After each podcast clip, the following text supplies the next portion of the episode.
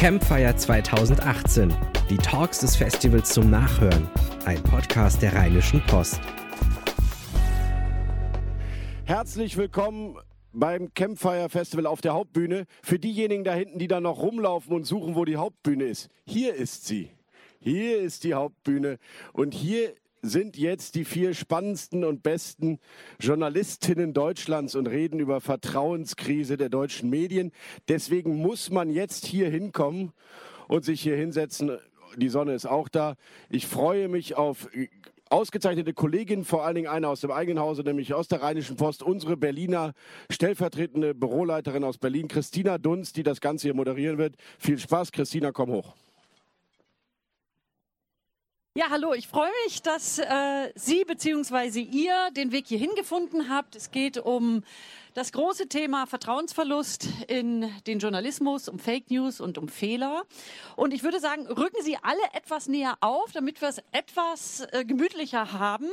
Und ähm, ich würde Ihnen gerne anbieten, dass, wenn wir hier ein bisschen in das Thema eingeleitet haben, Sie Fragen stellen können. Vielleicht fällt Ihnen während der Diskussion was auf, was ein, äh, was Sie unbedingt an, äh, eine Frage, die Sie unbedingt an die beiden, wie Michael Brücker gerade sagte, Top-Journalistinnen des Landes stellen stellen würden. Ich würde gerne Genau, da lachen Sie schon. Das ist nämlich äh, manchmal ein Unterschied zu Männern. Wir können sehr über uns lachen, wenn wir sehr gelobt werden, weil wir dann immer so doch sehr selbstkritisch sind und äh, sehr differenziert. Ich würde jetzt gerne erstmal Marion Horn, die Chefredakteurin der Bild am Sonntag nach oben bitten. Bravo, genau. Das ist deshalb bravo, muss ich sagen, weil, hallo Marion, weil äh, Marion Horn eigentlich überhaupt heute nicht arbeiten kann. Es ist der Hauptproduktionstag. Es ist wirklich eine Ehre, dass sie heute da ist. Und deswegen, ja, vielen Dank, dass du gekommen bist. Und äh, Technik, Technik. Äh, eigentlich Hallo? Ja, Jetzt. genau, ha. es geht, ja.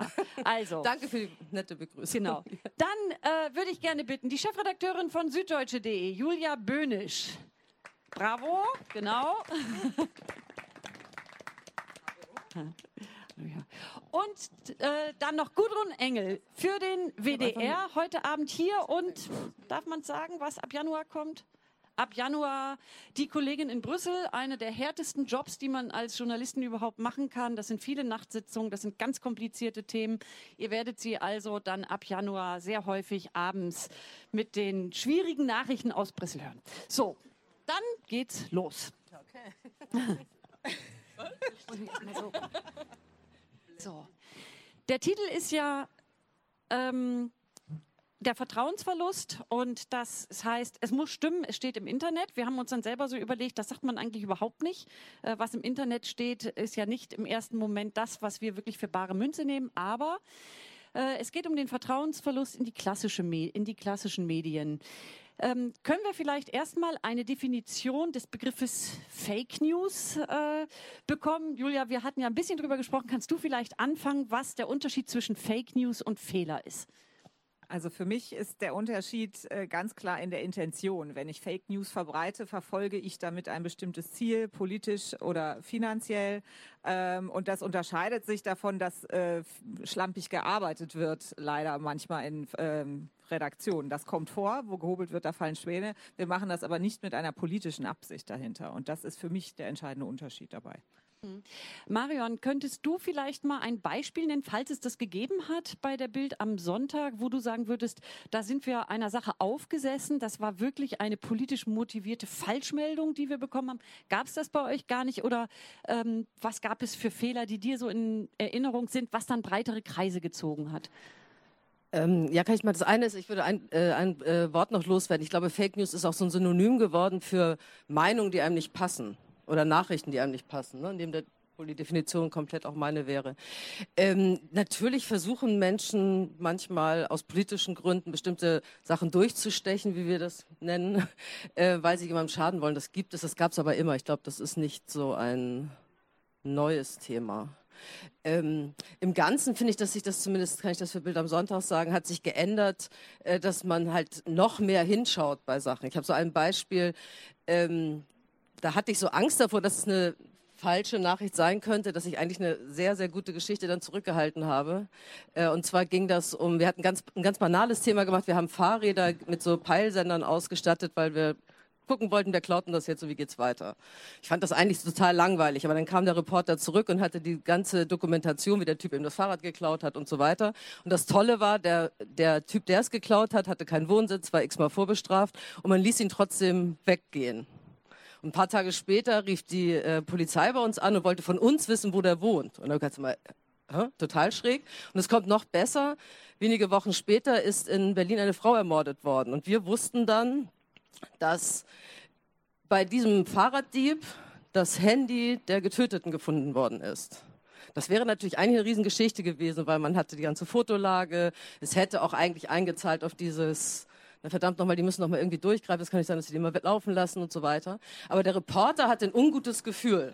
Und sagte mir zu, bitte vertrau mir, irgendwas an der Geschichte scheint mir nicht ganz klar zu sein. Ich habe die zweite Bestätigung nicht. Vielleicht hat er das verdammte Handy auch einfach irgendwo gefunden. Und ich habe dann das gemacht, was ich immer mache, ich vertraue dem Reporter, wir drucken es lieber nicht. Und am nächsten Tag bestätigten dann, also am Sonntag bestätigte die Berliner Polizei, es war dieser Täter. Ähm, da hatte ich dann schon ein bisschen schlechte Laune. Und trotzdem fühle ich mich wohler damit. Und das hat ein bisschen was mit dieser äh, ganzen Diskussion um unsere Glaubwürdigkeit zu tun. Lieber im Zweifel den Schritt zurück, den Zweifel nicht zu drucken. Gudrun, der öffentlich-rechtliche Rundfunk wird besonders scharf angegriffen, vor allem immer wieder von der AfD. Gebührenfinanziert, Zwangsgebühr wird immer wieder gesagt. Was erlebst du an Rückmeldungen, wenn ihr etwas berichtet habt, was vielleicht ähm, ja ein bisschen da neben nicht nicht neben der Spur sozusagen war, aber was vielleicht nicht ganz klar war? Wie ist äh, was erlebst du an an Shitstorm, an äh, Vorwürfen in deiner Position? Also die Männer gestern hatten übrigens alle jeder ein Mikrofon, deswegen vielleicht äh, könnten wir ein viertes jetzt bekommen. Ich. Ja, ich glaube, jetzt geht's. Ähm, also ich, ich habe natürlich über diese, äh, über diese Definition schon auch nachgedacht. Ich glaube, was wir einmal groß hatten jetzt in den, in den vergangenen Jahren, war aber tatsächlich eher ein Fehler. Das war im Zusammenhang mit der Ukraine-Berichterstattung. Da haben wir uns umfassend ähm, entschuldigt für so richtig Fake News. Sag bitte noch mal eben, was das war. Das ähm, weiß das, vielleicht das war, nicht jeder hier. Das war die Geschichte äh, im Zusammenhang mit, dem, mit der Annexion der Krim und der Ukraine-Berichterstattung, ähm, wo wir in einem Bericht in den Tagesthemen dann Bilder drin hatten von, äh, Hubsch äh, von einem Hubschrauberabsturz.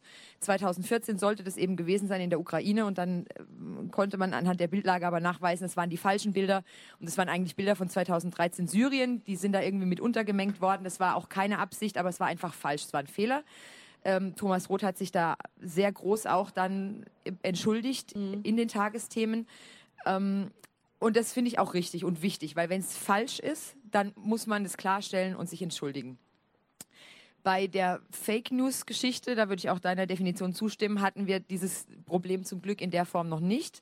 Aber äh, wir versuchen ganz massiv dagegen anzugehen, weil wir seit April 2017 eine eigene Einheit haben, die Faktenfinder, die sich selber zur Aufgabe gemacht haben, eben ganz viele Geschichten, die im Netz kursieren, zu prüfen.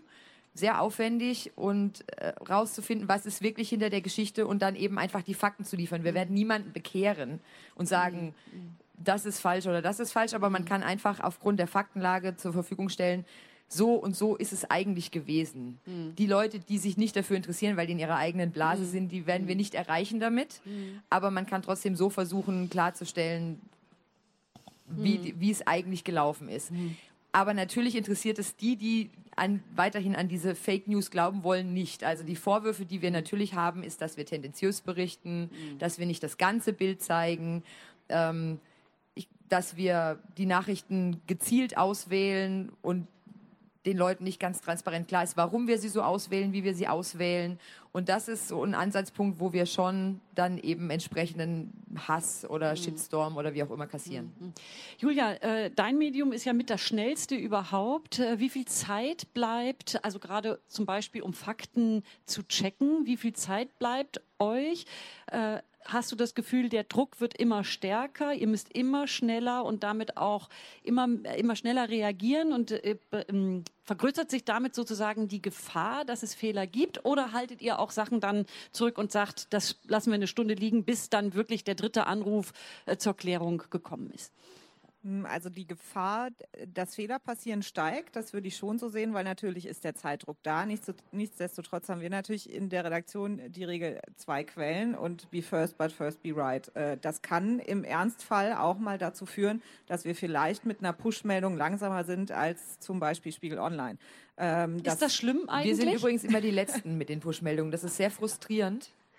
Ähm, aber, es liegt, aber, es, aber, es liegt, aber, es liegt, genau daran tatsächlich. Ja. Also natürlich ist ja. es frustrierend, wenn man aufs Handy guckt und hat mhm. alle Kollegen schon da und denkt ja. sich so, und wann kommen wir jetzt? Ja, aber ich, Julia, ich weiß nicht. Ich, genau. ich, glaube ehrlich gesagt nicht, dass es schlimm ist. Ich glaube, das äh, passiert nur in der Blase. Welcher normale Mensch, der kein Journalist ist, hat denn äh, Push-Meldungen und Alerts von fünf verschiedenen Medien ähm, abonniert, da wird man ja irre. Ähm, mhm. Wahrscheinlich haben die meisten Nutzer nur ein oder zwei Nachrichtendienste abonniert äh, und dann spielt es, glaube ich, keine Rolle. In unserem internen Vergleich natürlich schon. Und es ist auch mir ein Anliegen, dass wir nicht immer die langsamsten wären, würden wir jetzt für jede Einmeldung 20, 30 Minuten äh, brauchen, hätten wir echt ein Problem.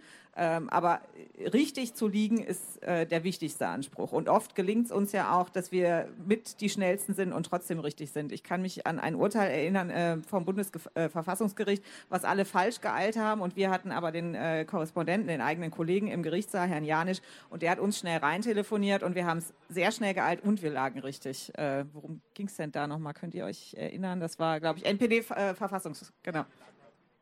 Ah, die Rheinische, die Rheinische Post, Post lag auch richtig, natürlich aber bestimmt nicht so schnell genau. wie wir. Ja, aber da haben wir ja, da haben wir ja ein wunderbares Beispiel, weil in dem Moment, wenn eine Eilmeldung falsch ist und sich einmal durchgezogen hat und das alles wieder berichtigt werden muss, hat ja aber ein Teil schon mal gehört, diese Entscheidung ist jetzt meinetwegen rot ausgefallen, aber sie ist in Wirklichkeit grün.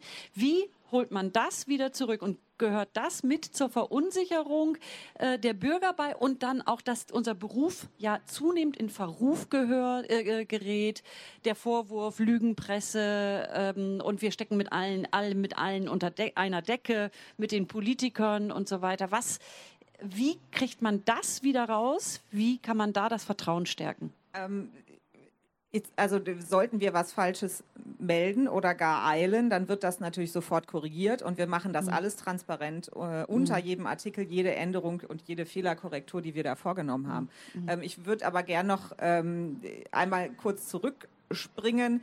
Ähm, wie gehen wir mit echten Fake News um und ähm, sollten wir die die Banken oder nicht. Das machen ja ähm, Teams wie der Faktenfinder zum Beispiel. Wir haben da auch bei uns sehr lange drüber diskutiert und ich bin da eigentlich nicht dafür, weil ich fürchte, dazu gibt es ja auch wissenschaftliche Studien und Untersuchungen, dass das, was passiert, wenn wir Meldungen die Banken, ist nicht, dass die Aufklärung hängen bleibt, sondern die Falschmeldung. Flüchtlinge bekommen Gutscheine für Prostituierte. Wir schreiben dann, nein, das ist totaler Quatsch. Und das, was beim Leser hängen bleibt, ist, ach, die kriegen diese Gutscheine. Ist ja mhm. interessant. Ich mhm. fürchte, das ist eher kontraproduktiv, was, was in solchen Teams passiert. Und dazu kommt doch, das ist doch unsere ureigene Aufgabe mhm. von allen Redaktionen, ohne dass man das auslagern muss, dass Fakten geprüft werden. Ich möchte eine Frage zwischendurch. Ich weiß nicht, ob Ihnen allen klar ist, was eine Eilmeldung ist. Ist Ihnen das bewusst, wenn Sie einmal kurz so äh, mit dem Kopf schütteln oder nicken könnten, was das eigentlich bedeutet? Also aufgeklärtes Publikum, wunderbar, müssen wir nicht erklären. Vielen Dank. Marion, ähm, wie ist das mit der Sprache? Hat sich das, äh, also die sehr zu kritisierenden Begriffe wie Asyltourismus, Anti-Abschiebeindustrie, die jetzt von der CSU und der AfD kam, haben langsam äh, Einfluss genommen auf unseren ganzen Sprachgebrauch. Bis hin, dass eine CDU-Politikerin in einem Interview selber von Frau Klöckner, Julia Klöckner, Bundeslandwirtschaftsministerium, selber von Asyltourismus spricht. Welche Gefahr, nein, wie weit ist das eigentlich schon gekommen? Wie wichtig ist Sprache, dass wir immer wieder sauber bleiben und es trennen in jedem, in jedem Medium in diesem Land? Oh, das ist eine wilde Frage. Äh, ich war ehrlicherweise vorher noch bei dem Vertrauen zurückgewinnen, weil ich will da unbedingt da kommen wir gleich noch. Ja, einen Satz will ich jetzt loswerden, sonst vergesse ich ihn. Ich finde, wir sollten als Journalist nicht so rumgreinen. Also, das ist ein ganz großartiger Beruf und ja, wir sind jetzt in der Situation, dass nicht mehr alle sagen, oh, du hast das gesagt, das muss ja richtig sein. Ähm, also wir sind halt, ja, wir werden diskutiert, wir werden in Frage gestellt und das ist auch gut so. Das ist erstmal gar nichts, was falsch ist. Und äh, dieses zwischen allen Stühlen sitzen, damit sitzen wir, glaube ich, verdammt richtig. Also da sollten wir wirklich nicht so whiny sein. Da gibt es andere Berufe, die größere Probleme haben. Zu deiner Frage aber konkret mit der Sprache. Ähm, Also, dass da so eine Verrohung in der Sprache stattfindet, äh, ist natürlich scheußlich. Ähm, wie man das weiterdreht, ist mir ehrlicherweise nicht so ganz klar, weil du sagst aber dem Beispiel selber auch, manche Sachen, Begriffe übernimmt man. Also, dass wir zum Beispiel als Journalisten, ich weiß nicht, ob das bei euch ähnlich ist, so oft in Konferenzen auch Witze machen, das Wort Fake News zu, zu einem Witz machen. Wir übernehmen eben auch so diese Sprachlichkeit. Also äh, ihr, kennt alle den Trump, wie er in die Kamera reinbrüllt, alles, ne, Fake News und weg. Ähm, und dann flachsen wir das Thema auch noch und nehmen das so auf. Also es ist nicht gut, wie man da rauskommt, weiß ich auch nicht. Du brauchst halt eine sehr klare Sprache. Ja, aber ihr schreibt ähm, jetzt nicht von Asyltourismus, oder macht ihr es doch? Nein, machen wir nicht. Aber ich versuche nur zu sagen, dass ähm, ich weiß nicht so richtig einen Weg daraus. Wir versuchen diese Begriffe nicht zu übernehmen.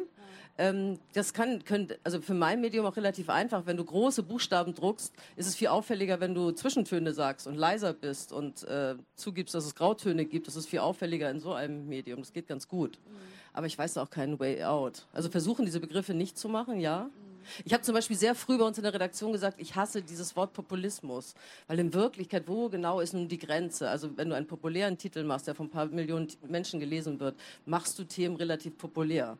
Also man sollte nicht da machst, vereinfachst du manche Dinge, sollst du nicht falsch machen. Aber sich da nicht so zu erhöhen als ähm, den Faden verloren, richtig? Ja. Äh, wir, wir, sind beim Vertrauen. äh, wie, wir, wie wir als Journalistinnen und Journalisten das Vertrauen zurückgewinnen. Kannst du einmal sagen, wie schlimm deiner Ansicht nach äh, wir gesunken sind im Ansicht der Bürger sozusagen und ähm, mit welchen Mitteln äh, wir da rauskommen können für ein, äh, für ein Magazin wie da, oder für eine Zeitung wie deine, die einmal in der Woche erscheint? Äh, ist das wahrscheinlich sehr schwierig, dann wird etwas sozusagen wieder aufzugreifen, was möglicherweise von der Vorwoche noch zurückgeblieben ist, vielleicht ein Fehler war. Also wie, äh, wie gewinnt man Vertrauen in deiner Position mit deinem Medium zurück? Also das eine ist, wenn bei uns äh, was falsch war, dann korrigieren wir es im digitalen Wege sofort in der Zeitung auch. Wir haben ähm, ehrlicherweise kein großes Glaubwürdigkeitsproblem. Wir haben gerade so Tests gemacht, um zu checken, inwieweit das bei uns einzahlt, also ob das Thema Glaubwürdigkeit für uns ein Problem ist. Und das war null der Fall. Das ist äh, eine wirklich schöne Nachricht für mich und meine Kollegen oder meine Kollegen und mich. Im Ganzen, glaube ich, zum Thema Glaubwürdigkeit ist sehr wichtig, ich, ich will es mit einem Witz sagen, in, in Zeiten, in denen Menschen wissen wollen, wo die verdammte Mohrrübe herkommt, die in ihrem Smoothie rumtobt, ne? Wo ist sie gewachsen, ist sie glücklich aufgewachsen und so weiter, ist halt sehr wichtig, dass man den Lesern oder der Leserin sagt, wer sendet. Also damit auch die Einordnung des Artikels ähm, durch den Leser, die Leserin stattfinden kann. Ich will es ja an einem Beispiel sagen. Ich bin eine Frau. Was war jetzt der Witz? Hä? Was war jetzt der Witz? Mit der Möhre. Okay, war nicht okay, witzig. Okay. Ähm, nein, ich will es wirklich an einem Beispiel versuchen ja. klarzumachen. Ich kann die Welt nur durch meine Augen sehen. Ich bin eine Frau. Ich weiß nicht, wie ich die Welt sehen würde, wie ich bestimmte politische Dinge sehen würde, wenn ich ein Mann wäre. Ich bin auf dem Land aufgewachsen. Ich komme aus einer nicht sehr reichen Familie. All das prägt meine Sicht aufs Leben. Und wenn ich, äh, wenn ich Geschichten erzähle, dann ist das natürlich durch diese Färbung da. Und ich finde es sehr wichtig, dass wir bei Artikeln eben sagen, wer ist der Autor? Nicht nur, wie lange war er damit beschäftigt, weil das wirkt ja auch so ein bisschen jämmerlich, sondern wie ist seine eigene Haltung zu dem mhm. Thema? Und das hilft, glaube ich, tatsächlich zum Thema Glaubwürdigkeit. Mhm. Und zugeben, das habt ihr ja schon gesagt, wenn man Mist gebaut hat. Das passiert. Mhm. Ich, ich, glaube übrigens, Entschuldigung, dass wir dieses ähm, Vertrauensproblem, dass wir das auch so ein bisschen herbeireden, weil es gibt nicht nur, also ah. ihr habt für euch diese, diese äh, Studie gemacht, aber es gibt ja ähm, auch irgendwie die Uni Würzburg, die Wissen, Wirtschaftswissenschaften, da machen ja einmal im Jahr dieses Eurobarometer und fragen die Glaubwürdigkeit von Medien ab und so weiter. Wir machen Studien, ich glaube, jeder macht das so für sich. Und ich glaube schon, dass wir ähm, im Gegenteil, eigentlich ist es so, dass, dass das Vertrauen in die sagen wir mal, Qualitätsmedien, in die, in die öffentlich-rechtlichen, in die großen Printtitel und so weiter, dass das eher steigt. Zumindest wenn man jetzt diesen ganzen Studien vertraut, weil ich, weil die Leute schon da wenigstens die Absender kennen und identifizieren können. Und das ist ja das Hauptproblem. Dadurch, dass ja heute jeder sendet, jeder hat ein Handy, jeder kann was twittern, jeder kann was bei Facebook machen. Jeder ist ja mehr oder weniger Journalist und haut irgendwas raus. Und ich glaube, das, was uns dann auszeichnet in dem Moment, ist, dass man uns zuordnen kann, dass man weiß, wo kommt diese Info her, dass man eben genau das, das was du sagst, ja. Wer, wer sendet das gerade eben auch mit der, mit der Background-Information, die du gerade genannt hast? Also warum ist der das oder hat er das schon, keine Ahnung, ist er Experte, weil er das seit zehn Jahren macht oder warum auch immer, sodass man dann auch einordnen kann, wie glaubhaft ist es tatsächlich. Also ich glaube, Glaubhaftigkeit kommt auch ein Stück weit durch Transparenz. Und das ist was, wiederum, was wir durch diese, was mein Eindruck ist, was wir durch diese Debatte über Vertrauen wieder mehr schaffen, was uns eine Zeit lang, ehrlich gesagt, re relativ egal war, weil dann war das so, äh, wir haben jetzt geschrieben, keine Ahnung, wie dieses Theaterstück einzuordnen ist und dann glauben das jetzt alle, weil wir haben die absolute Wahrheit. Das haben wir nicht mehr, aber das finde ich auch gut so. Also, dass wir nicht mehr über die Leute reden und denen sagen, was sie zu denken haben, sondern dass wir anbieten, was es für Möglichkeiten gibt und sie sich dann selber bitte ein Bild dazu machen. Mhm. Wir sind ja hier eine reine Frauenrunde. Wir haben einfach keinen Quotenmann gefunden, der sich heute mit dazu gesetzt hätte. Hat getraut. Ist getraut. getraut genau. Bitte? Springt gleich auf die Bühne. Hat, hat sich keiner getraut. Ähm, Julia, ähm, Marion hat es gerade schon ein bisschen angesprochen, die persönliche und, und Gudrun, die persönliche, ähm, das, was man als Persönlichkeit mitbringt und als Journalistin. Machen Frauen eigentlich anders Journalismus als Männer? Ja. Oha. äh, ja, klar. Ähm, äh, bei dem, ich, ja, ich ruder gerade ein bisschen, bei dem, was Marion vorhin gesagt hat, ist mir natürlich sofort das Stichwort Diversity in Newsrooms eingefallen. Ähm, kurze persönliche Anekdote. Ich habe in Eichstätt äh, vor ein paar Jahren Diplomjournalistik studiert. Wir waren 25 pro Jahr. Von diesen 25 waren 19 Lehrerkinder. Ich auch. Ähm, das, das, die Hintergründe sind dann nicht mehr so verschieden. Ich glaube, da muss man ansetzen. Auch natürlich in der richtigen Mischung von Männern und Frauen. Die besteht meiner Meinung nach darin, dass äh, auch Führungspositionen paritätisch besetzt sein müssen. Äh, die meisten Redaktionen in diesem Lande sind ähm, schon männlich dominiert. Und ja, wir machen anders Journalismus. Ich glaube, dass ja, Männer doch mehr zu Selbstdarstellung neigen und sich vielleicht auch in dem Ergebnis ihrer Arbeit nicht so stark hinterfragen wie Frauen.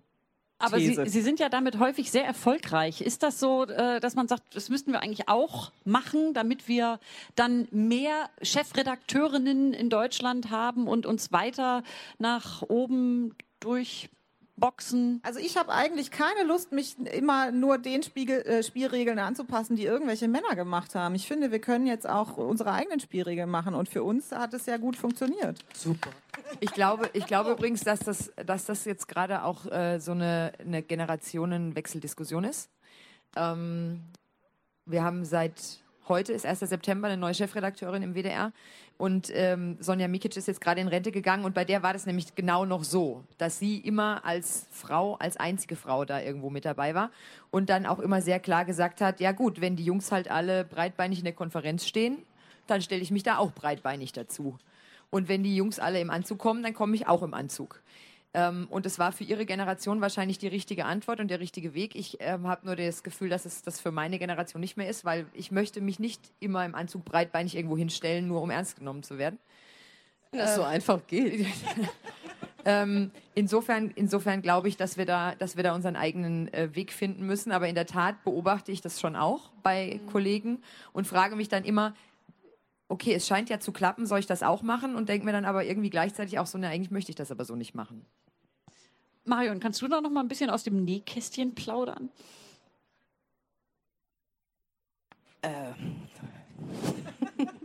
Ich glaube, es ist nicht gesund. Aber es hat sich in der Tat, also ich bin ja ein bisschen älter als ihr, deutlich älter. Ähm, es hat sich in der Tat so ganz viel verändert. Ich habe heute manchmal das Gefühl, dass ich sagen muss, Frauen sind nicht die besseren Menschen. Echt? Ja. Oh nee. Doch. Mann. Ähm, und, und dass dieses äh, diverse in, in Newsrooms natürlich tatsächlich, was du gerade gesagt hast, ist ja nicht nur Jungs, Mädchen, es ist jung, alt, es ist äh, was für ein Familienhintergrund, ähm, Migrationshintergrund etc. pp. Das ist schon. hm. Ähm, es hat sich ganz viel zum Positiven verändert. Ich würde behaupten, als ich angefangen habe, in diesem Job zu arbeiten, war äh, Mad Men total normal. Und ich habe mir viele schlimme Wörter, die man so zu Frauen sagen kann, angehört und so weiter. Also es ist heute so toll anders. Und eben auf so eine wirklich Sind die Männer emanzipierter geworden, oder? es sind auch andere Männer. Also meine feste Überzeugung ist ja, dass, dass es nicht nur darum geht, ähm, wie gesagt, äh, ich bin ja bei 50 Prozent, also ne, die Hälfte weiblich zu besetzen, sondern es müssen auch andere Männer sein. Und anderer Typ, also wirklich ein anderer Typus Männer dazu ähm, sein. Dann wird das in der Tat spannend und cool. Ich glaube, ganz viel, ich will es mir andersrum erzählen. Ich habe oft Konferenzen, dann komme ich ein bisschen später rein. Und dann ist gerade so ein gepflegter Herrenwitz gefallen. Und also, ne, so Schenkelklopf und dann, pst, sie kommt. Kommt sie. Ja, und dann so bestimmte Witze passieren dann eben nicht mehr. Und ähm, bestimmte abfällige Bemerkungen funktionieren so auch nicht. Und das geht so eigentlich in alle Randgruppen, also Frauen, Ausländer und so bestimmte Sachen bleiben denen so im Hals stecken dann. Und das ist eine tolle und moderne Redaktion und trotzdem bestimmte Sprüche, die eben vor ein paar Jahren wahrscheinlich noch okay waren, sind es jetzt nicht mehr. Das merken die schon, klar. Ähm, zum Vertrauensverlust beziehungsweise zu- also zurückzukommen beziehungsweise wie wir Vertrauen wiedergewinnen. Habt ihr die äh, Julia, habt ihr die hast du in deinem Medium mit deinen Kolleginnen und Kollegen das Gefühl, dass es Gruppen gibt, sagen wir jetzt mal äh, zufällig die AfD, die versucht Journalisten so wund zu schießen, dass sie irgendwie mal äh, jetzt so Druck ausüben, dass wir auch eingeschüchtert werden? Äh, Ich kann mir vorstellen, dass das passiert, aber aus eigenem Erleben in unserer Redaktion ist das, kommt das nicht vor. Ähm, zumindest nicht. Die AfD ist ja eine Partei, äh, die sich auch ähm, ja, im, im Bundestag zur Wahl stellt und dort vertreten ist. Also wenn jetzt so eine Gruppierung das tun würde, das, das trauen die sich nicht bei der Süddeutschen Zeitung. Natürlich versuchen Einzelpersonen, äh, einzelne Kollegen wund zu schießen, die dann auch mal ähm, richtig durchgenudelt werden bei Social Media und in Blogbeiträgen und so. Das, das passiert. Aber jetzt, äh, dass wir so angeschossen wurden von einer Partei oder einer offiziellen Gruppierung, sei es Gewerkschaft oder ein eingetragener Verein oder sowas, daran kann ich mich jetzt nicht, nicht erinnern. Nee, Gott sei Dank nicht. äh, Gudrun, zu einem wirklich sehr erschreckenden, zu einer sehr erschreckenden Entwicklung im Moment in Chemnitz. Was ist da für dich, wenn du das beobachtest, wie das über Tage läuft, wie die Berichterstattung ist? Ähm, was sind für dich da die wichtigsten Kriterien? Ist es richtig, jeden Tag wieder in allem Ausmaß äh, darüber zu berichten? Muss das dosierter werden? Muss es vielleicht von einer anderen Seite auch beleuchtet werden? Oder haben wir am Bild Chemnitz im Moment eine, eine Situation in Deutschland, dass wir Angst haben müssen, was gesagt wurde, die Demokratie ist in Gefahr und äh, wir müssen zusammenrücken, zusammenhalten, um das abzuwenden? Das ist für mich eine mehrschichtige Geschichte. Also zum einen, ja, ich, also das Letztere würde ich auf jeden Fall bejahen, zusammenrücken und ähm, ich finde es schon erschreckend. Ich gucke dahin und bin, bin entsetzt, hätte mir das so nicht vorstellen können und es äh, schockiert mich. Zu der Frage, ob wir immer wieder und immer wieder dahin müssen und, ähm, und es auch berichten müssen, habe ich zum Beispiel eine andere Meinung als äh, viele in meiner Redaktion. Äh, ich finde, wir müssen da immer hin und wir müssen immer gucken, was da passiert. Und wir müssen immer mit den Leuten im Gespräch bleiben. Ich glaube aber gleichzeitig nicht, dass wir aber auch jede Umdrehung äh, und jedes Gespräch, das wir mitmachen, auch senden müssen. Ähm, das heißt, im Moment, also wir haben so die Tendenz, wenn wir irgendwo sind und wir produzieren irgendwas, dann zeigen wir es auch. Und da würde ich, das finde ich falsch. Ich glaube, wir sollten auf jeden Fall dranbleiben und, äh, und mit den Menschen sprechen, aber wir müssen der Sache vielleicht nicht jeden Abend die breite Bühne geben. Für mich war, waren die Demonstrationen, ähm, also diese ganze Pegida-Geschichte war sowas. Ja, jeden Montag aufs Neue sind wir mit irgendwelchen Kamerateams dahin gefahren und jeden Montag sind die spazieren gegangen. Und man hatte so das Gefühl, man muss auch gar nicht mehr auf die Programmvorschau gucken, weil Montag ist halt Pegida-Tag. Und das ist das, was ich meine. Also ich glaube, wenn man jetzt nicht jeden Montag wieder einen Pegida-Beitrag gehabt hätte, dann die wären halt spazieren gegangen, okay. Und wenn es jetzt irgendwelche äh, schlimmen Ausraster gegeben hätte auf der Bühne oder irgendwas, hätte man es immer noch berichten können, weil man wäre ja da gewesen. Aber dass man von vornherein davon ausgeht, wir gehen hin, also berichten wir auch, das finde ich äh, den falschen Ansatz. Aber ich weiß, dass den nicht alle teilen. Marion, ähm, seit drei Jahren sprechen wir in Deutschland über Flüchtlinge. Wenn man zu Veranstaltungen kommt und die Leute abseits fragt, was ihnen sonst noch auf den Nägeln bringt, kommt ja häufig Pflege, Bildung, Rente. Sind Journalisten trotzdem gezwungen, so eine Welle äh, lange mitzumachen, weil ähm, sich ganz andere Themen daran aufzeigen? Also wie lange bleibt Frau Merkel Kanzlerin? Äh, bricht die Union auseinander? Inwieweit sind Journalisten mitbeteiligt, dass es einfach nicht aufhört, dass über ein Thema gesprochen wird, was zum Teil in der Bevölkerung überhaupt nicht mehr als Problem gesehen wird? Die Zahlen sind drastisch gesu- gesunken und trotzdem wäre an diesem Thema fast die Regierung im Juli zerbrochen und die Fraktionsgemeinschaft von CDU und CSU auseinandergegangen. Für mich geht das deutlich in die Richtung von dem, was Gudrun eben gesagt hat. Ähm, als Journalisten, glaube ich, haben wir einen gravierenden Fehler gemacht, dass wir so diese starke Konzentration auf diese, ich sage mal vorsichtig, Phänomene, das macht mir ja auch wirklich Angst und ich habe auch das Gefühl, will jeden Tag wissen, aktuell, was ist in Chemnitz los. Aber indem wir, ähm, vielleicht haben wir den tatsächlich, äh, also den Hardlinern tatsächlich geholfen, weil wir die Probleme Schule, ich finde gerade Schule und innere Sicherheit, also man könnte es ja auch anders machen. Es könnte ja jeden oh, Montag eine Riesenreportage, Entschuldigung, könnte ja jeden Montag eine Riesenreportage über äh, dieses verdammt nochmal versagende Bildungssystem in Deutschland sein. Und da erregen wir uns nicht mit, machen aber die 590. Geschichte über Flüchtlinge. Und ich glaube, dass das, das die Wahrnehmung verstärkt. Also wenn wir über Glaubwürdigkeit reden, dann ist eben ein Punkt, glaube ich, wirklich wichtig, dass der Leser, die Leserin das, was er in seinem Erleben sieht, also überprüfen kann, stimmt das? Dass dadurch, äh, wie gesagt, ich bleibe mal bei der Schule, dann siehst du also, die Schule deiner Kinder ist komplett im Eimer. Ich bin gar nicht bei großer Flüchtlingsquote, sondern die Klos sind nicht da, sind nicht genug Lehrer da, also alles so ganz handfeste deutsche Probleme. Ähm, darüber wird dann nicht berichtet. Dann haben die, glaube ich, wirklich so ein Gefühl von, das scheint den Journalisten ja nicht wichtig zu sein. Die scheinen ja irgendwie so eine Elite, die haben ihre Kinder wahrscheinlich auf Elitenschulen und so weiter. Das zahlt alles tatsächlich ein auf, ähm, wie, wie ernst nehmen die uns. Und stattdessen gibt die 27. Flüchtlingsgeschichte. Und ich glaube, dass wir da wirklich was falsch machen. Innere Sicherheit und Schule, weil dafür, wenn du reich bist, wenn es dir gut geht, ist es ja scheißegal. Dann nimmst du eine Privatschule und dann hast du jemanden, der dein Haus bewacht. Aber dass wir dort so, so breite... Ähm, wirklich richtig breite Bevölkerungsschichten, nämlich eigentlich fast alle, alleine lassen mit ihrem Problem und stattdessen die 400. Pegida-Demo. Das ist echt falsch. Und in jeder Befragung, die du hast, siehst du, das sind die beiden Probleme, die hat jeder. Und äh, ich verstehe das persönlich auch nicht. Ich bin ein artiger Steuerzahler. Warum ist es zu viel verlangt? Ich will ja gar nichts von diesem Staat. Ich will verdammt nochmal, dass mein Kind auf eine vernünftige Schule geht. Und mit vernünftig meine ich wirklich nur, die, die, sollen die Klotür zumachen können. Ich bin nicht bei Whiteboards. Ich bin gar nicht bei Digitalisierung, obwohl das schön wäre. Aber ein Jahr kein Englischunterricht, hallo? Und das sind so, ich glaube tatsächlich, dass das ein Riesenproblem ist, dass wir da so viel zu wenig. Ich merke das ja auch in der Redaktion, wenn ich sage, Bildungsthema. Und auch so das Thema, wie gesagt, natürlich innere Sicherheit. Ähm, und ich meine nicht mordende, marodende Flüchtlinge angeblich, sondern ich meine ganz banaler Scheiß, dir wird das Fahrrad geklaut, das interessiert gar keinen. Und ich weiß, jetzt höre ich mich wahrscheinlich an wie AfD, aber das, das ist. Äh, aber ich, ich bin mir nicht sicher, ob das so einfach ist, weil wir uns dann, Stichwort Glaubwürdigkeit, ja ganz schnell auch immer wieder dem Vorwurf aussetzen, ihr verschweigt Dinge.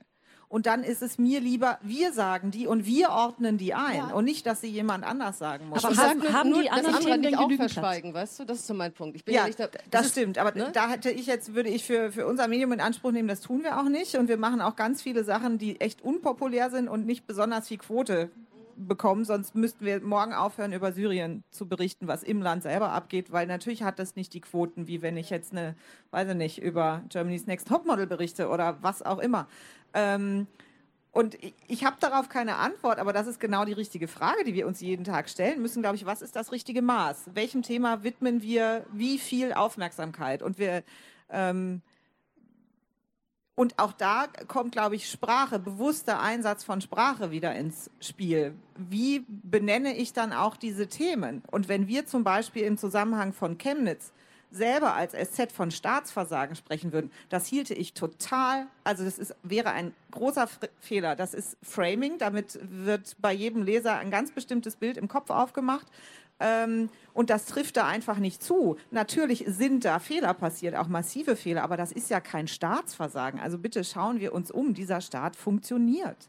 Ähm, und wir, wir, dürfen auch nicht von Flüchtlingsströmen sprechen, weil das auch gleich wieder Bilder provoziert. Da kommen Massen auf uns zu, wir werden überrollt. Nein, das ist nicht der Fall. Genauso wie Asyltourismus. Natürlich auch das löst was beim Leser auf, aus. Und wir dürfen uns äh, dieser Kampfbegriffe, das sind politische Kampfbegriffe, glaube ich, nicht bedienen. Nach der Frage, wie viel sollten wir worüber äh, schreiben, habe ich keine Antwort. Das ist wahnsinnig schwierig. Die muss man, glaube ich, jeden Morgen in jeder Konferenz neu diskutieren. Ist heute ist die Fallhöhe da oder lassen wir es lieber weg? Und, und also wenn wir uns ganz ehrlich machen, an der Stelle ist es natürlich schon auch an der Stelle so, dass wir nach rechts und links gucken. Weil, also was mich zum Beispiel äh, wahnsinnig äh, geärgert hat, war, wir haben ganz klare Kriterien, worüber wir berichten und worüber nicht. Ja, was ist in der 20 Uhr Tagesschau und was nicht? Da gibt es Kriterien, die sind auch transparent und offen. Und ähm, dieser Fall, dieses, dieser Mord in Offenburg, ja, bevor jetzt irgendwie ganz klar ist, was da genau gelaufen ist, ist das nichts, was in der 20 Uhr Tagesschau was zu suchen hat. Weil es gibt leider, ich habe jetzt die Zahlen nicht parat, aber das kann man ja nachgucken in der Kriminalitätsstatistik, es gibt halt keine Ahnung, wie viele Morde pro was auch immer, ja. Wenn die jetzt alle in der 20 Uhr Tagesschau wären, dann hätten wir da hinten immer so ein äh, Sex and Crime und was auch immer Block. Das ist nicht das Ziel. Und da hat mich eben wahnsinnig aufgeregt, dass dann dass alle haben berichtet, alle sind da drauf eingestiegen in unterschiedlicher Form. Ähm, und wir haben dann zwei Tage darüber diskutiert. Eigentlich entspricht es nicht unseren Vorstellungen und wir machen es nicht. Und am dritten Tag war dann der Druck oder wie auch immer man das dann nennt, so groß, dass wir es doch gemacht haben. Das ist, das hat, das wurde im Team sehr intensiv diskutiert. was ist jetzt richtig? Sagt man, wir bleiben bei unseren Regeln, wir halten uns raus? Oder sagt man, der öffentliche Druck ist jetzt so groß, wir machen es jetzt doch? Dann war das nur der öffentliche Druck oder war das die politische die Einordnung dann, die dann doch äh, im Nachhinein zu dieser Entscheidung führte? Naja, ich glaube, Kai Knifke hat es ja versucht, äh, der versucht ja dann immer in seinen Blogs äh, klar zu erklären, warum machen wir das, warum machen wir das nicht. Das ist ja auch so eine Transparenzinitiative, um halt klar zu machen, äh, wie, wie Entscheidungen fallen. Ähm, ich fand es nur in dem Fall halt einfach schwierig, weil ich mich halt vorher zwei Tage an die Front gestellt habe und immer wieder erklärt habe, warum wir es eben nicht machen. Und wenn es dann halt doch passiert, dann, dann das finde ich dann wiederum beschädigend weil das weil dann man die Linie nicht durchhält. Ja, mhm. das, also das finde ich zum Beispiel auch schwierig. Also entweder man hat eine Linie, dann hält man die bitte ein, mhm. oder man wabbelt da halt so rum. Aber wenn man rumwabbelt, dann, dann ist das wieder was, wo ich finde, wo die Glaubwürdigkeit in Frage steht. Damit wir sind ich, übrigens damit dazu übergegangen, Nationalitätennennung ist ja auch so ein heikles ja. Ding. Wir schreiben unter jedem Text, ähm, erklären wir, wann wir Nationalitäten nennen mhm. und wann nicht. Das ist sehr einfach wichtig. so ein kurzer ja. Redaktionsschwanz. Ja, Inklusiv weisen mhm. darauf hin, bei Kapitalverbrechen ja, bei einem anderen eben nein. Dass wir es sofort transparent machen, weil wir das sonst sonst jedes Mal erklären müssen. Damit wir nicht über die Köpfe hinweg reden, ich hatte eine Frage gesehen. Wenn Sie kurz, entweder müssen Sie ganz laut sprechen oder Sie müssen kurz äh, vorkommen, dass Sie Ihre Frage. Sagen Sie bitte kurz, wer Sie sind und woher Sie kommen. Oder da, achso. Okay. Dankeschön. Äh, mein Name ist Lukas Beckmann. Ich unterstütze Korrektiv als Aufsichtsratsvorsitzender und war selbst auch längere Zeit politisch aktiv. Ich wollte Ihre, auf Ihre Frage eingehen, ob wir im Publikum wissen, was eine Eilmeldung ist. Und ich glaube, dass dieses Stichwort exemplarisch deutlich macht, auf welcher Ebene eigentlich dieser Vertrauensverlust zu verankern ist. Ich, wenn von Millionen Ampeln mal eine Ampel ausfällt, verlieren wir dadurch ja nicht das Vertrauen grundsätzlich in die regulatorische Wirkung von Ampeln. Ich finde es wichtig, dass Falschmeldungen korrigiert werden, aber das war es dann auch. Und ich glaube nicht, dass da der wesentliche Ursprung ist von Vertrauensverlust. Ich sehe die Ebene von Fake News vorgelagert eigentlich vor allen Dingen auf der politischen Ebene. Also in der politischen Rede. Was wird angekündigt? Es ist eine Politik der Ankündigung, es ist eine Politik der Forderung und die Medien kümmern sich nicht darum, was wird eigentlich aus Forderungen, beziehungsweise als Politikersatz? Ähm, was wird, äh, entsteht überhaupt eine Wirkungsgeschichte? Soll überhaupt eine Wirkungsgeschichte entstehen? Das ist, wenn zum Beispiel Bundesminister, Entwicklungsminister Müller eine Rede hält im Bundestag über den neuen Etat, die Entwicklungshilfe wird erhöht und so weiter. Und er spricht von den wirtschaftlichen Beziehungen zwischen Deutschland und Afrika. Eine lange Geschichte. Das hat ja überhaupt leider keine Auswirkung auf die Handelsverträge zwischen der Europäischen Union und den, und den äh, afrikanischen Ländern, als ein Beispiel. Und ich, äh, ich, auch im Alltag, ich finde, dass dieses, eine Allmeldung, das ist vielleicht das bitterste Beispiel, was, äh, wo ich immer zusammenzucke. Eine Allmeldung ist, wenn bekannte Persönlichkeiten aus dem Bereich der Kultur, des Films oder auch der Politik sterben. Ob ich dieses erfahre um 12 Uhr oder um 12 Uhr 1, ist völlig egal. Ich glaube, also, das ähm, ist nicht die einzige äh, Thematik, dass eine Eilmeldung äh, ge gebracht wird, sondern es sind eben hochbrisante Sachen, die dann äh, ja thematisch auch äh, verbreitet ja, werden. Ich erwähne nicht das, nur Todesfälle. Ich erwähne das trotzdem ganz bewusst, hm. weil ich glaube, hm. dass die Bedeutung von Schnelligkeit im Journalismus hm. weit überschätzt wird hm. und dass die hm. Wirkungsgeschichte im Inhalt liegt und nicht in den Sekunden. Vielen Dank.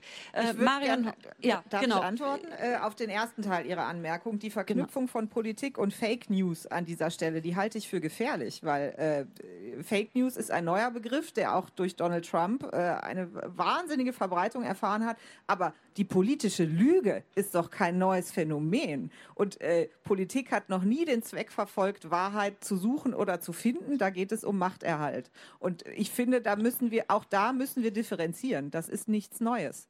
Dass da auch Propaganda benutzt wird, um Ziele zu erreichen.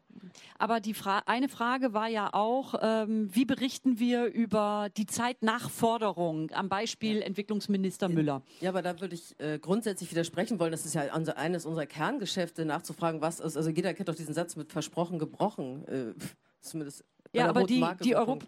die Euro, geht, geht, okay. Ähm, die Politik sieht ja tatsächlich noch so aus, dass in Afrika, äh, da- dass europäische Unternehmen mit Subventionen in Afrika afrikanische Händler vom Markt fegen und wenn äh, Herr Das Müller bestreite ich sagt, auch gar nicht, aber die grundsätzliche Mm, mm. Geschichte, Medien würden nicht nachfragen, ob von Sachen, die versprochen sind, nicht gehalten würden. Das äh, würde ich bestreiten. Aber in diesem, äh, ich finde es ein sehr gutes Beispiel, weil es eine Entwicklung zeigt, dass immer wieder gesagt wird, wir müssen das ändern, wir müssen Fluchtursachen bekämpfen, wir müssen in den Staaten helfen, in Afrika und es ändert sich tatsächlich nichts. Wir sagen es, wir erhöhen nicht äh, den Anteil im Haushalt am ähm, Bruttoinlandsprodukt, was den Entwicklungshaushalt betrifft, sondern wir äh, beschreiben die Probleme, beziehungsweise die Politiker beschreiben sie und wir transportieren sie und trotzdem ändert sich nichts. Ist das mit eine Sache, wo Journalisten immer wieder dann oder viel mehr Fing den Finger in die Wunde legen müssten, um darauf immer wieder hinzuweisen? Also ich glaube,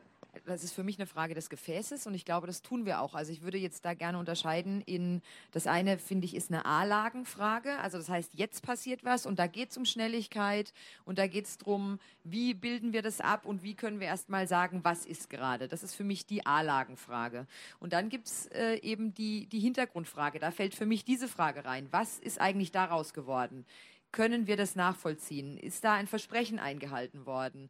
Ähm, kann man da noch einen Hintergrund liefern, der einen irgendwie weiterbringt, um die A-Lage besser bewerten zu können und so weiter? Und das braucht viel mehr Zeit, das braucht viel mehr Recherche, äh, das braucht Expertenwissen, Expertise, Tiefe, äh, um eben auch wieder Glaubwürdigkeit und Transparenz. Ich glaube, das ist das, worauf es am Ende immer rauskommt, zu, zu schaffen. Deswegen würde ich immer teilen zwischen, wir haben eine A-Lage, da geht es um Schnelligkeit und dann haben wir, sagen wir mal, die B-Lage, um das entsprechend zu unterfüttern und zu zeigen, was da dran gehört. Und diese, diese Afrika-Frage gehört jetzt für mich in diese B-Geschichte und da würde ich sagen, gibt es mit Sicherheit, also das hal- das halten wir alle nach, das machen wir alle. Also da würde ich auf jeden Fall widersprechen.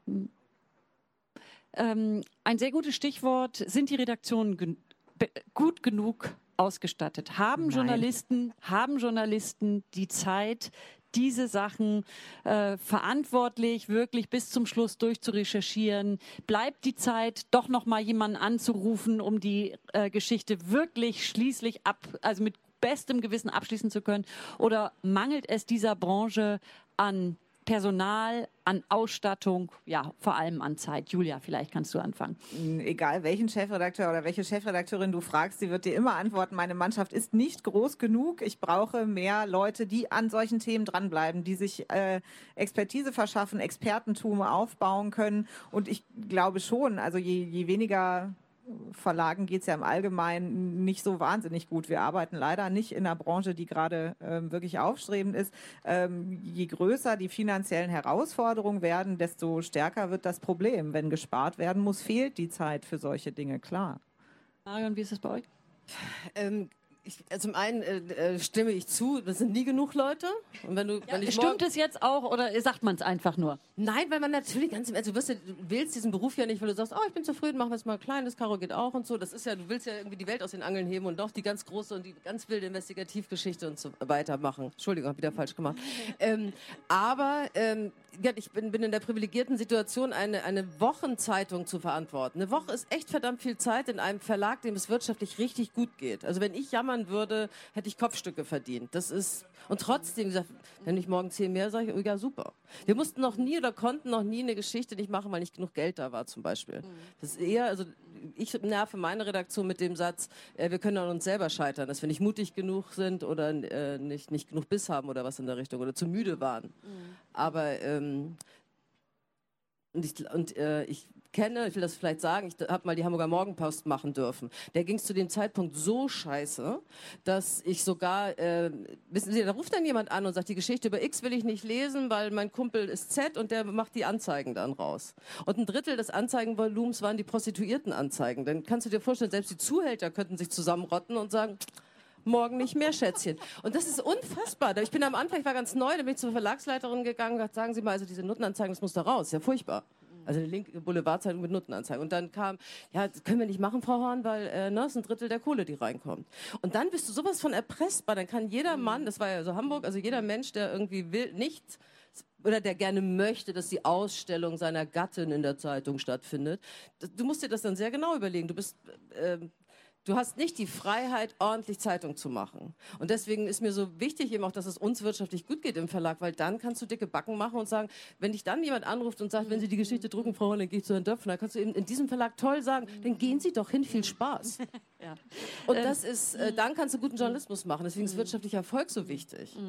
Julia, du hast vorhin ein Grundprinzip angesprochen. Gründlichkeit geht vor Schnelligkeit. Es gibt ja auch andere Prinzipien, mit denen wir alle ausgebildet wurden, groß geworden sind. Also einfach grundfesten Prinzipien treu zu sein. Ähm, äh, seriös konfrontieren, auch die Gegenseite. Genau, die Gegen, genau, die immer die Gegenseite zu hören. Gibt es etwas, was sich deiner Ansicht nach neu entwickelt hat, oder sind das ewig gültige äh, Regeln? Kann man von irgendeiner Abstriche machen, weil man einem Druck sozusagen nachgeben muss? Oder ist etwas Neues dazugekommen, wie man diesen Beruf weiter als seriöse Branche und äh, ja, gut durchdacht und sauber darstellen kann? Äh, die Prinzipien, die du gerade genannt hast, sind immer noch unverhandelbar und für alle gültig, völlig egal, ob wir eine Wochenzeitung oder Fernsehen oder äh, digitalen oder gedruckten Journalismus machen. Ähm, aber natürlich hat sich mh, durch die Beobachtung, unter der wir gerade stärker stehen, schon was geändert. Also ich glaube, dass, dass wir uns immer wieder neu bewusst machen müssen, wie wichtig auch diese Sorgfalt ist ähm, und wie wir auch mit diesem sehr direkten Publikumsfeedback umgehen. Das ist, glaube ich, eine, eine neue Komponente, die es so vor äh, 10, 15 Jahren nicht gegeben hat. Und da muss man, glaube ich, auch, wenn man jetzt äh, sich Gedanken macht, wie bilde ich Nachwuchs aus, Prinzipien vermitteln, wie gehe ich damit um und wie mache ich meine Leute so stark, dass die das auch packen, wenn sie dann mal doch so wundgeschossen werden, wie du das vorhin auch äh, angedeutet hast. Ähm, ja. Ich glaube auch, das ist unverhandelbar. Mhm. Ist so, ich glaube, was dazu kommt, ist eben diese Transparenzfrage. Also früher war das tatsächlich so, dass wir oder mhm. der Stand war sich relativ sicher, wir wissen, was wir tun, wir sagen, was ist und dann glaubt uns das mal bitte.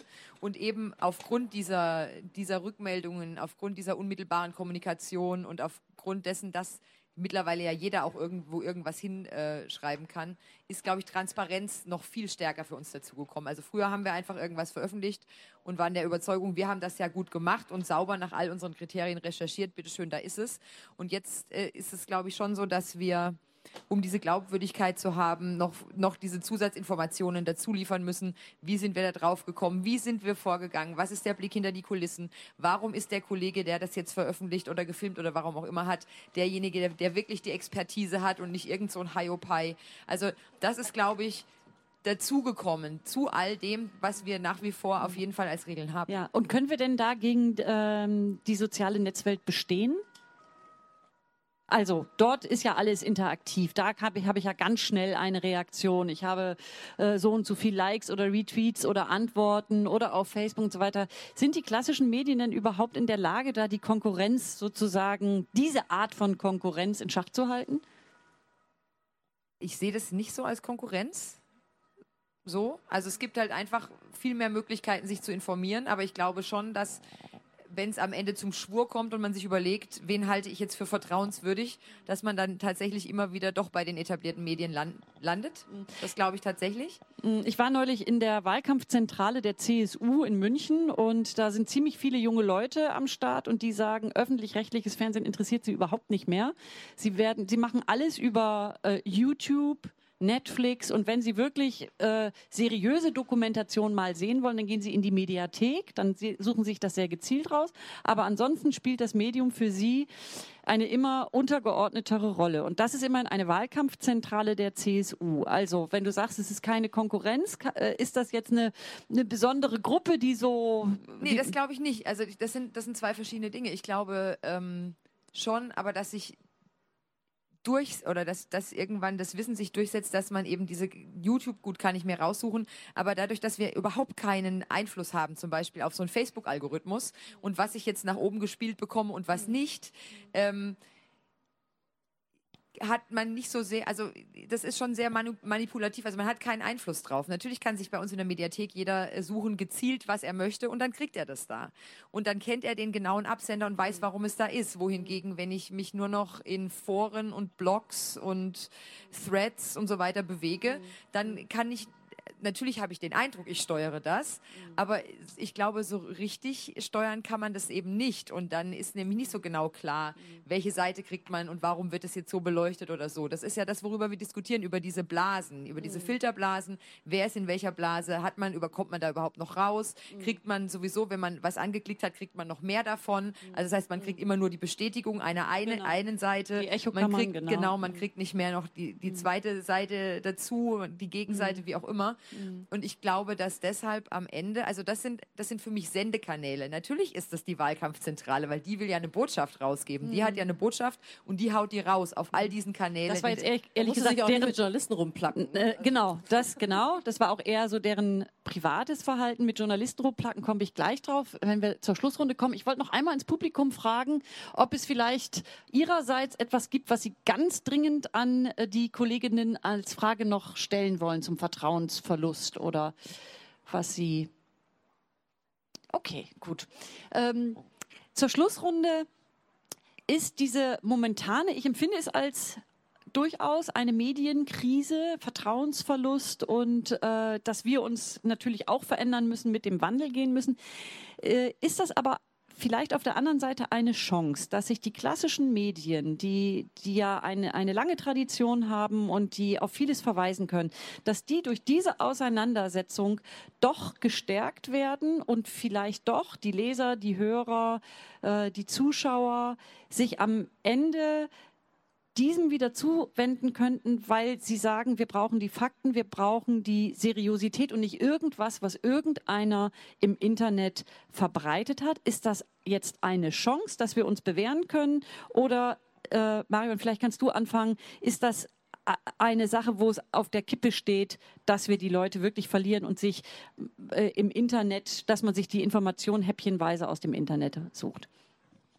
Also ich glaube zum einen nicht, dass, also es klingt jetzt immer so, wenn Internet ein nicht seriöses Medium. Es gibt ja sehr seriöse Medien. Das wäre so ein Punkt, der ich mir meinte, erstmal wichtig genau, ist. Genau, das muss ich unterscheiden. Äh, ich meine, kurz sagen, darf, genau. Entschuldige. Ähm,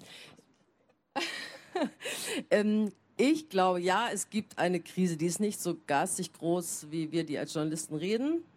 Ähm, sie ist eine Riesenchance, besser zu werden, weil äh, also für die Zeit, für die ich sprechen kann, ich glaube, du hast das vorhin auch so schön gesagt, es gab eine Zeit, wo man als Journalist ausschließlich gesendet hat, egal in welchem Kanal, ob das jetzt Print, TV oder was auch immer war. Und dann hat der, der, der, äh, der, der die Nachricht bekommt, sie halt fressen müssen. Und dass das heute so anders ist, dass der, an den gesendet wird, zurücksenden kann, dass er sich eigene Öffentlichkeiten äh, schaffen kann und so weiter, all das ist meines Erachtens ganz sicher positiv. Und dass äh, wir Journalisten mal so richtig schön durchgerüttelt werden und uns selber hinterfragen und auch, was gestern richtig war, ist heute vielleicht eben nicht mehr richtig und so weiter. Das ist, glaube ich, alles sehr, sehr positiv. Negativ ist, es gibt sowas wie eine Parallelgesellschaft von Menschen, die beschlossen haben, dass einfach alles scheiße ist alle Journalisten, alle Politiker und so weiter, und die sich darin eingemuckelt und es sich gemütlich gemacht haben. Und ich glaube, die erreichen wir egal womit nur noch sehr schwer. Ich kann nicht wirklich sagen, ob diese Gruppe es immer gab, wo man sie jetzt nur sieht oder ob sie ähm, tatsächlich größer wird. Das macht mir jedenfalls Sorge. Es gibt das. Das sind diese ewigen Fake News Schreier, diese, den du manchmal. Ich versuche manchmal zu verstehen, was die umtreibt. Ich habe mir mal irgendwann überlegt, wenn mir jemand sagen würde, Frauen sind dümmer als Männer und ich kann das belegen Das könnt ihr mir die geilsten Studien zeigen. Ich würde einfach sagen, fuck you, du redest Unfug. Und ich glaube, die denken so ähnlich. Das ist nur irgendwas anderes eben, was sie denken und daraus kommen die nicht raus. Und die sind wahrscheinlich lost, egal womit du sie ansprichst. Das macht mir auch ein bisschen Angst, weil ich nicht keine Quantifizierungsidee habe an der Stelle. Aber bei allem anderen glaube ich, dass gerade alle Medien, die, wo klar ist, wer sendet, wie ist es gemacht, im Gegenteil die besten Zeiten noch vor sich haben. Weil eins glaube ich ganz sicher sagen zu können, ich arbeite 30 Jahre in diesem Beruf, alle Medien sind besser geworden und zwar viel besser. Und das lasse ich mir, egal von welchem Fake News Schreier, nicht ausreden. Sehr schön, sehr schön. Julia, bevor ich äh, dir das Mikro oder das Wort nochmal bitte gebe, äh, Internet habe ich jetzt zu sehr allgemein, äh, ohne vernünftige Definition gesagt. Ich meinte eher, dass man sich so rausklauben kann, äh, ohne zu bezahlen. Man, man geht ins Internet und guckt, was, äh, was kann ich konsumieren, ohne einen Cent dafür auszugeben. Ich glaube, bei süddeutsche.de sehe ich auch ganz viel, ohne dass ich irgendwas bezahlen muss. Ja. Äh, ähm, Auch wir müssen ja wirtschaftlich ja. erfolgreich ja. sein, das sehe ich wie Marion. Insofern haben wir ein wunderschönes Bezahlmodell bei uns. Also. Ja, aber vielleicht kannst du noch etwas zu, dem, zu der Chance oder dem Risiko der etablierten Medien sagen. Also ich sehe es auch eher als Chance. Ähm, Veränderung tut allen immer weh. Ähm, und deswegen jammern wir wahrscheinlich auch so viel. Äh, das ist erstmal ungewohnt, so in Frage gestellt zu werden, auch von seinem Publikum. Aber da steckt ja wirklich total viel drin. Auch in dieser Rückmeldung steckt doch was drin, dass wir äh, viel besser als noch vor 20 Jahren erfahren können, was treibt denn die Leute wirklich um und wie müssen wir Themen aufbereiten, dass sie auch wirklich ein Publikum finden. Ähm, ich, und ich glaube, das macht uns besser. Insofern bin ich auch nicht, ich, ich fürchte mich davor nicht, überhaupt nicht. Und ich finde auch, dass wir einen wahnsinnig tollen Job haben und ich möchte nichts anderes machen, mhm. äh, auch in dieser Zeit. Ich habe jetzt auch nicht das Gefühl, oh Gott, Krise und ich muss mir übermorgen überlegen, ähm, womit ich dann meinen Lebensunterhalt verdiene, weil ich das so schrecklich finde. Im Gegenteil. Es ist nicht fünf vor zwölf, sondern eins vor zwölf und deswegen hat Gudrun Engel jetzt das Schlusswort. Ja. die Frage war, ob die etablierten Medien dies als Chance oder Risiko ähm, oder ist die Chance größer als das Risiko? Auf jeden Fall. Also weil Veränderung tut nicht nur weh, das ist auch immer eine Riesenchance und ich glaube, es ist immer gut, wenn man sich bewegen muss und wenn man in Bewegung bleibt, weil nur dann bleibt man auch flexibel und flexibel im Kopf und äh, kann mit den Leuten ins Gespräch kommen. Mhm. Und ich glaube, das ist das, äh, was es tatsächlich auszeichnet. Mhm. Chance im Wandel. Ich danke ganz herzlich Marion Horn, Julia Böhnisch und Gudrun Engel und sage bis zum nächsten Mal. Keine Lust, auf die nächste Episode zu warten? Frische Themen gibt es rund um die Uhr auf rp-online.de.